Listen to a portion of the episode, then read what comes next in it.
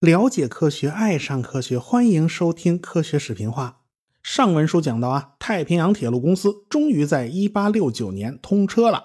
美国那个时代啊，铁路公司如雨后春笋一样冒出来了，那真是要多少有多少啊！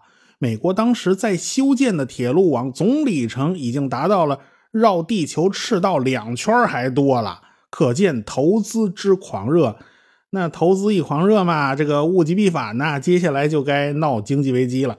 那么从投资狂热到经济危机这一松一紧之间，美国当时的铁路行业到底是什么情形呢？呃，那简直跟军阀大战差不多啊！当时美国的铁路线主要集中在东部，西部的铁路线呢，虽然里程很长，但是密度不行，毕竟西部地广人稀。哎，我我在这儿说清楚啊。早先美国人嘴里边的西北其实是五大湖地区，但是你今天翻翻地图一看呢，哎，这这五大湖地区不是明明在东半边吗？但是美国西北大学，你去翻翻地图啊，它在哪儿啊？在美国伊利诺伊州。你说这地方也算西北呀？早年美国人口都分布在东海岸，密西西比河以西的地方，它都叫西部。但是伴随着它疆域的扩展，西部这个概念发生过多次改变。其实我国呢，这概念也差不多啊。陕西基本上在我国地图的几何中心上，啊，过了兰州呢，也还有半个中国呢。可是陕西和甘肃都已经被称为西北了，因为我国的经济重心也是相当偏东的。当时美国最厉害的铁路大亨呢，就是范德比尔特，他控制了非常多的铁路线。不过呢，这个范德比尔特啊，早年是在运河和大洋上搞水运的。我们先前提到过这个人，他1794年出生，他家就住在纽约的斯坦顿岛上。当年他从他母亲那里搞了第一桶金呐，这一百美元呐，这一百美元在当时不是个小数目。他也就是从这一百美元开始白手起家的。当时他才十六岁啊，他先用一百美元买了一艘小船。在纽约就干起了摆渡的行当，就在斯坦顿岛和曼哈顿岛之间运送乘客。运输旺季结束呢，他给了他母亲一千美元啊，这就赚了十倍了。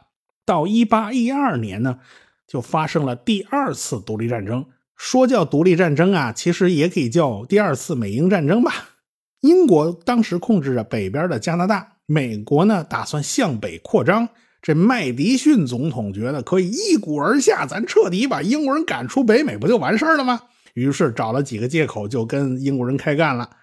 结果这美国人呢还是毛嫩啊，这个英国人绕开前线，他坐船呢直接奔着美国首都华盛顿这边他就来了。这形势就和后来的仁川登陆极其相似。前面前线打的正热闹呢，后边后腰让人来了一下，这美国一下就不行了。结果首都华盛顿被人家一把火给烧光了。总统官邸是石头造的嘛，它不会烧掉，被烧得乌漆麻黑，不得不涂上白色油漆掩盖。从此，美国总统官邸才被称为白宫，就这么来的。正好有一个弗朗西斯科斯特基的美国律师到。英国的军舰上交涉释放被扣留的平民，正好在那个时候呢，他抬眼看到了对面的麦克亨利堡要塞还飘扬着美国的国旗，当下感慨万千，就在一封信封的背面写下了一首诗，后来配上当时比较流行的曲调，就取名为《星条旗之歌》，传唱很广，就是如今的美国国歌。所以，美国的国歌是诞生在第二次美英战争之中的。哎，范德比尔特就在。这场战争里面赚了大钱呢，因为军队需要像他这样的忠诚的人来帮助运输军需物资。到了1817年，范德比尔特就赚了九千美元了。那时候他才二十三岁，正在事业蒸蒸日上的时候，他把自己全部家当那些船全都卖掉了。他去一艘蒸汽船上当了船长，因为蒸汽船在当时来讲是最先进的科技。所以，范德比尔特用这种方法直接介入到了蒸汽船的航运业。这艘蒸汽船的名字呀，这个非常难听，这叫“老鼠号”啊！这这你怎么开这么一艘船？范德比尔特的老板叫吉斯本，当时设计了一桩案子，就是为了打破利文斯顿和富尔顿家族的垄断地位。还记得我们以前讲过的吗？富尔顿是蒸汽船的发明者啊，纽约水域那都是他家地盘啊，所以范德比尔特当时啊，经常要开着船东躲西藏啊，生怕被利文斯顿公司的人抓到啊。这一八二四年，马歇尔法官裁定他们违反了宪法，是无效的。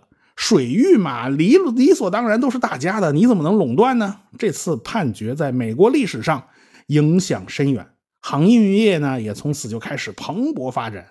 到一八二八年，范德比尔特的蒸汽船公司就开张了。到了一八四九年，他已经拥有上百艘蒸汽船。他的船运公司在淘金热中啊，每年盈利超过一百万美元。因为从东部去西部的线路都是在他控制之下，所以范德比尔特有个外号叫“海军准将”。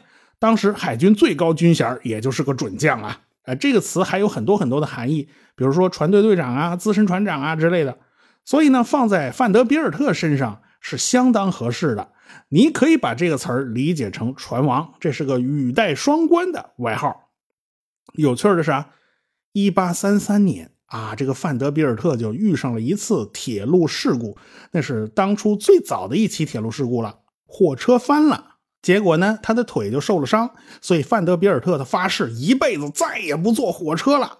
这个大难不死啊，他必有后福，最终他还是食言了。为什么呢？因为他成了铁路大亨嘛。当时啊，这车上一共是二十四个乘客，有一个人当场死亡，另一个受伤以后送到医院去不治身亡了。所以范德比尔特是比较幸运的了。但是同车的另一位乘客呢，也被吓得不轻，但是毫发未损呢。他的名字叫约翰·昆西·亚当斯，是美国第六任总统。不过他当时呢已经卸任了，他是一位前总统了。后来呢，这个范德比尔特呀，在南北战争之中，他就支持北方，他把自己最大的一艘船呢，就捐给了美国政府。他的大儿子也参军入伍了，但是他没有上战场就去世了。所以范德比尔特那个时候是白发人送黑发人呐，他不由得黯然神伤啊。本来啊，这大儿子是他看好的接班人呐，现在一切计划都打乱了，他没办法，只好培训小儿子啦。等到战争结束的时候。范德比尔特呢，已经是七十岁的老人了。范德比尔特那可是不服老的，他看准了战后铁路大发展的契机，他果断的就把主要的注意力全都转移到了铁路上。哎，他出手买下了好几条铁路的股份，比如说1863年，他控制了纽约到哈林的铁路；1864年，他控制了哈德逊河铁路；1868年，他控制了纽约的中央铁路。建设铁路是需要钱的哟，谁家也没有那么多的现金，都是要在金融市场上融资的。运河也好，铁路也罢，背后都是华尔街在当提款机呀，不然那么多钞票是哪儿来的？华尔街也就由此崛起。范德比尔特他买铁路啊，控制铁路，他也不是乱买的，他脑子里头有一个非常完整的铁路的版图。他把几家铁路公司加以整合，形成了一个垄断的巨无霸。下一个被他盯上的就是伊利铁路。这条伊利铁路可以说是金融史上的反面典型。他本来预计啊花一千万美元，可是工程难度呢远远出乎预料，他就不得不一次一次加码，最后造价高达两千三百万美元啊！这个公司就被迫一次一次的向华尔街筹集资金。结果就造成了他那个股权呐极其混乱的情况，其中有一批债券甚至可以随意变成股票，就债券跟股票之间可以随便来回转换的。哎呀，这这种情况下，谁占有多少股份，这玩意儿说不清楚啊！这下股权结构就更乱了。那个时候呢，美国就是丛林法则，大家都没规矩，怎么来都行啊。控制伊利铁路的家伙呢，叫德鲁，他外号叫牛贩子。他呢曾经被范德比尔特击败过，但是他特别会装怂，他马上冲着范德比尔特点头哈腰的的示好啊。后来呢，他不但得以在董事会留任，还获得了财务总监的职位，这一下他就有了兴风作浪的机会。当时华尔街流传着一句话，就是早上大家都争先恐后的以高价从德鲁手里买进伊利铁路的股票，然后晚上再低价卖给他，合着白给他送钱呢，是吧？这德鲁可以随意操纵股价。中西部地区到纽约的铁路线控制在三家人家手里面。纽约中央铁路在范德比尔特手里，他管理的铁路是非常高效、非常严格的。宾夕法尼亚铁路是在斯科特手里面，他也是一个非常严谨的商人，他号称把投资者的利益放在首位。这个斯科特能在历史上留下浓墨重彩的一笔，是因为他在内战期间呢担任了助理战争部长。他后来呢，成了宾夕法尼亚铁路公司的第四任总裁，而且他当过联合太平洋铁路公司的总裁。不过这些都不是最重要的，最重要的是他发现了一个人，他发现，在宾夕法尼亚铁路上有个年轻的报务员，这是发电报的啊，而且这个人显得非常非常聪明，所以呢，就把他招到身边来悉心培养。这个孩子，他的身上散发出了一种非同寻常的气质。后来，这个人非常有成就。这个年轻人叫安德鲁·卡内基，他老家苏格兰。一八四八年刚刚移居到美国。这是后话，咱们按下不表。咱们继续说这三条铁路线。这三条铁路线有两家人家比较靠谱，第三家伊利铁路的掌控人德鲁，他就显得诡异多变。因此，这三家人家想达成价格联盟，哎，这就很难办。而且呢，铁路相互之间不能衔接，也是非常头疼的事情。所以，范德比尔特就想拿下伊利铁路的控制权。但是他在伊利铁路董事会的代表啊，会被边缘化啊，这被德德鲁这帮骗子妈弄得晕头转向的。所以范德比尔特看这样不行啊，在董事会里即使有自己的人，他也是不够用的，所以他就想吃下伊利铁路的股份，自己当大股东，自己来控股，那不就行了吗？范德比尔特这心思啊，偏巧是司马昭之心，路人皆知，所有人都知道他惦记着伊利铁路的股票呢。这个德鲁当然他也知道，当时对金融界的监管根本就不到位，不是不到位，根本就是零，所以呢。伊利铁路的章程里边就写的，按现在的眼光来看呢，特别不规范。就是董事会可以随时增发股票，不用通知每一个股东，那还了得呀？那这伊利铁路到时候到到底有多少股票呢？大家也不清楚。所以呢，范德比尔特就真金白银的使劲买，这德鲁就开足了马力，在办公室的地下室里面的玩命印。啊，这钞票是赚来的，它它是有数的；这股票是印出来的，它它是没数的呀。所以，范德比尔特花了七百多万美元呐，他越买越不对劲，越买越不对劲。怎么市场上这个伊利铁路的股票，他永远买不完的呀？后来他发现，哎，这这股票怎么全是全是新印出来的？这还了得啊！他等于是买到了一堆废纸啊！范德比尔特就找到了纽约最高法院的法官。判决德鲁不许什么债转股啊，不许出售股票啊，这些猫腻你他妈都不许玩了。听着好像这名字是最高法院啊，纽约州最高法院。其实啊，你别听这名字，在纽约法院体系里边，这是一个普通法院。往上走呢，有中间上诉法院、州上诉法院；往下走呢，还有有限管辖权法院。所以它是个中不溜所以千万别搞错了啊！反正法院的法官呢，也都被他买通了。你会买通，人家不会啊！人家德鲁也找了三个法官，接连出台对自己有利的法令。说实话，那个时候是美国历史上最腐败的时候，真的是有钱能使鬼推磨呀！这几个法院的法官判的呀，完全相互矛盾。你这到底听谁的呀？别说那年头法官的法令打架呀，那警察还打架呢。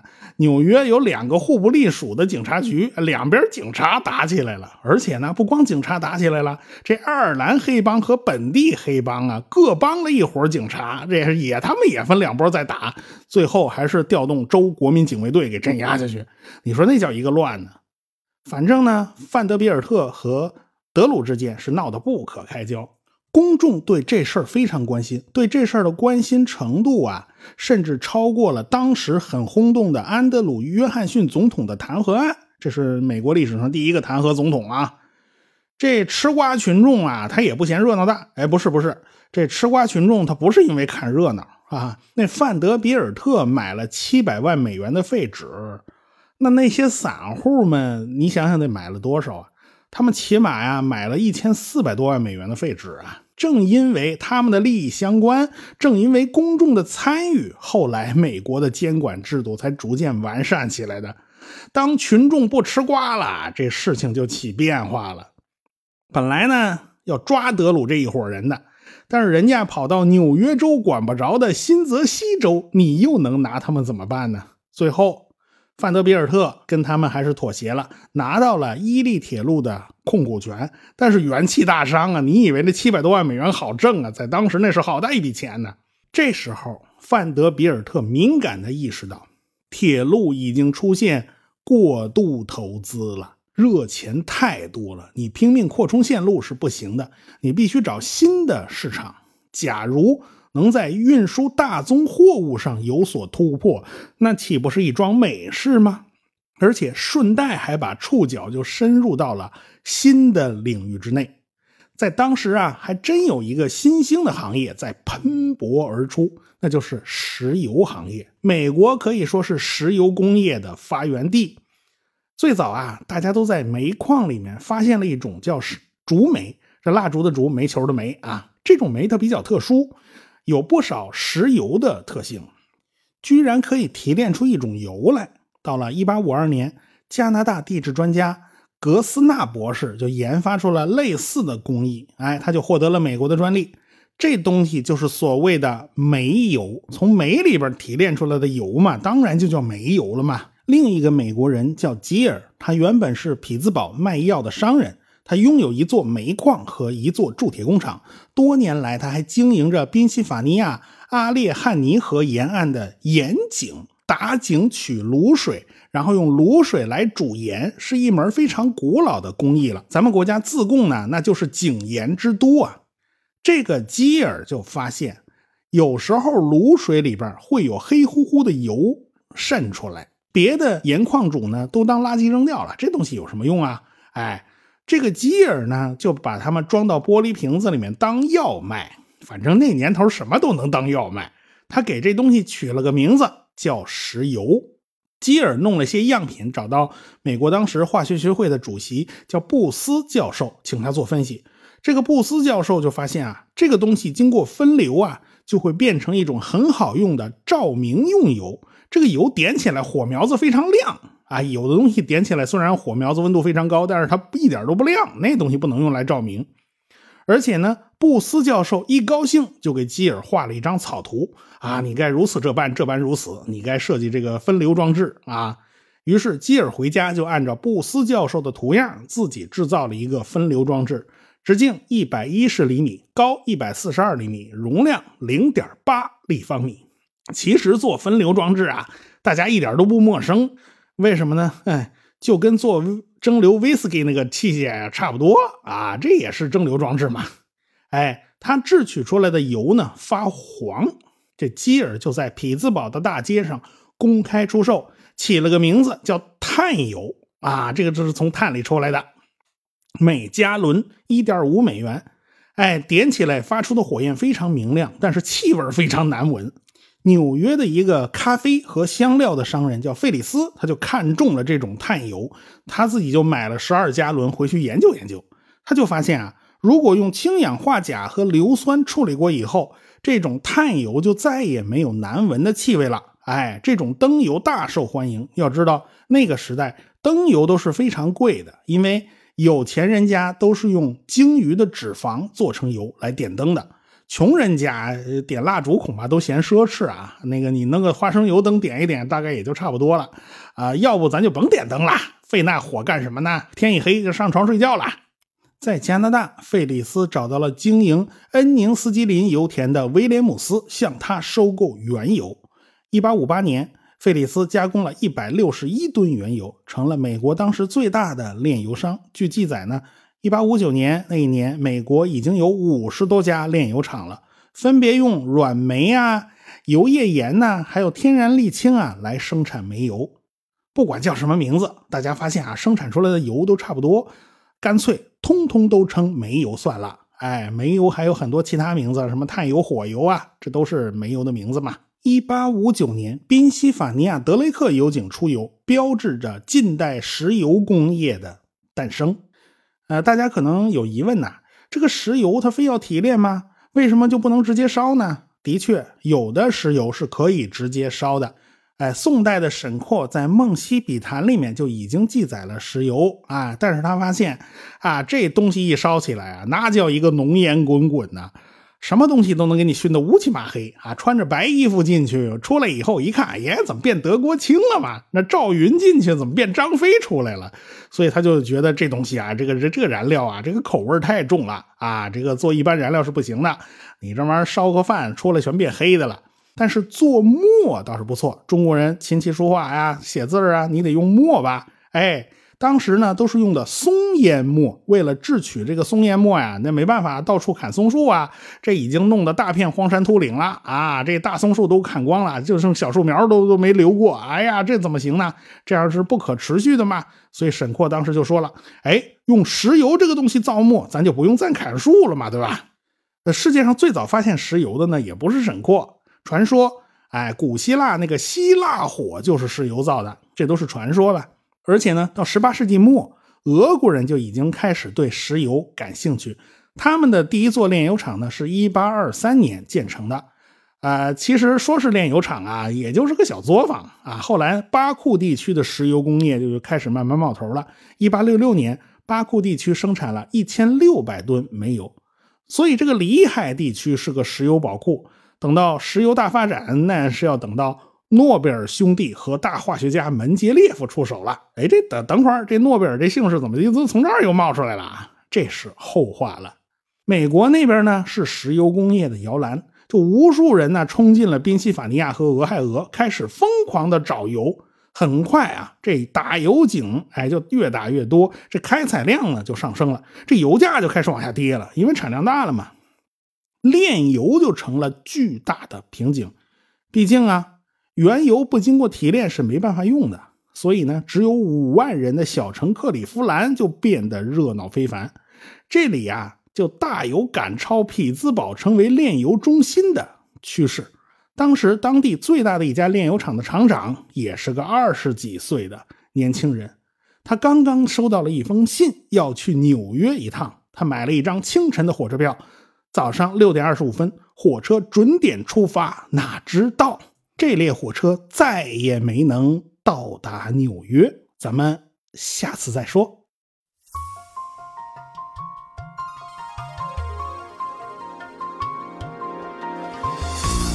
科学声音，理性的力量演讲会，二零一八年再度来袭。我是回到二零四九的刘敬正，我是科学有故事的汪杰，我是科学视频化的吴金平，我是王木头讲科学的王木头。我是原来是这样的旭东。四月二十九日，我在我的故乡浙江绍兴，欢迎您的到来。绍兴啊，真是个好地方。鲁迅、陆游、王阳明、蔡元培、王羲之、贺知章等等啊，名人可以说是多到数不过来。从小就背诵，从百草园到三味书屋啊，早就想去看看了。还有老酒、茴香豆、社戏、乌篷船。孔乙己走进咸亨酒店。逛完江南水乡，再听一场理性的力量演讲会，从历史走进现代，从过去回到未来。购票请关注“科学声音”微信公号，在菜单中即可购票，一千张门票售完即止。